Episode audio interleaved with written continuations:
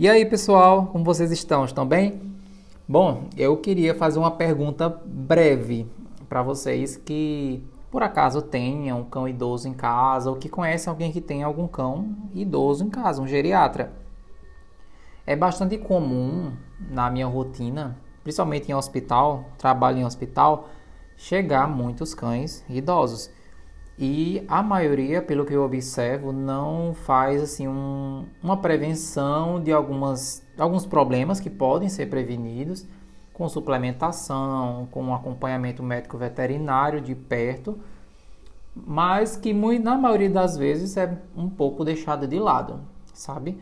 Eu quero ter essa conversa com vocês para quem interessar é, é saber sobre o mundo, o mundo dos cães idosos, é que é super importante, gente, vocês fazerem a, a prevenção com suplementação correta, com alimentação correta, saber quais os cuidados necessários para que esse cão viva com qualidade de vida, que para mim é o tópico mais importante, é ser idoso, mas ter qualidade de vida.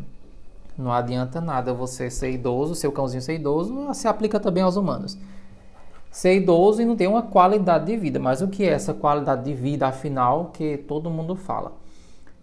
Essa qualidade de vida, ela se resume a não sentir dor, a se alimentar bem, a fazer suas necessidades fisiológicas bem, normal, sabe? É, ter um acompanhamento médico pé, próximo, né? Para que não fique nada pendente, nada fique faltando na vida desse idosinho seja ele cão, seja ele gato, seja ele um animal selvagem, silvestre, enfim. Mas eu quero que vocês entendam que não é porque o animalzinho é idoso que ele não precisa de cuidados. Ele precisa até mais do que quanto, na verdade, um, um cãozinho jovem, um gatinho jovem. Né? Realizar exames periódicos de sangue, porque muita gente não sabe. É uma informação um pouco óbvia, mas muita gente não sabe é aquela coisa, o óbvio também precisa ser dito. É, os cães, os, os, órgãos dos cães e gatos, eles envelhecem assim como o nosso. Então, é normal que o processo, o processo de senilidade, ele degenere esses órgãos.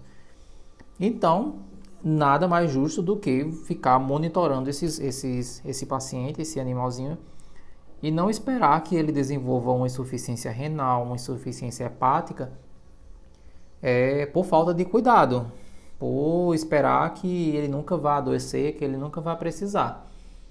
É o que eu sempre trago nas minhas consultas, sabe? Eu sempre dou um, um, um puxão de orelha amigo para essa para os tutores, né, que tem um idosinho em casa ou, para aqueles que, em que os cães e gatos estão entrando na fase geriátrica. É, não abandone os seus cães, sabe? Não abandone os seus gatos só porque eles são idosos você pode sim, não precisa gastar muito, é só você manter uma rotina, pelo menos semestral ou anual, de pelo menos fazer um check-up nesse animalzinho. Isso vai ajudar muito, muito, muito, muito a vida dele. E óbvio que se você tem um cãozinho com essa idade, até esse tempo, né, você o ama muito. Então nada mais justo do que retribuir um pouco desse amor que recebeu durante todos esses anos. Tá bem, pessoal? É isso que eu tinha para falar com vocês nesse episódio curto. É que tem sim como o animal ser idoso, o gatinho ser idoso, o cãozinho ser idoso e ter qualidade de vida. A gente que é da classe médica veterinária se preocupa muito com isso, gente. Vocês não têm noção. Os cães e gatos, assim como os humanos, eles estão tendo uma margem de vida, de sobrevida aumentada, maior em relação aos anos anteriores. Tudo isso porque a ciência avançou junto com a necessidade deles, né? as pesquisas só tendem a, a, a progredir, o investimento nessa área de pesquisa é muito alto, tudo isso para beneficiar os animais e secundariamente os seus tutores, porque vão passar mais tempo com seus animaizinhos em vida.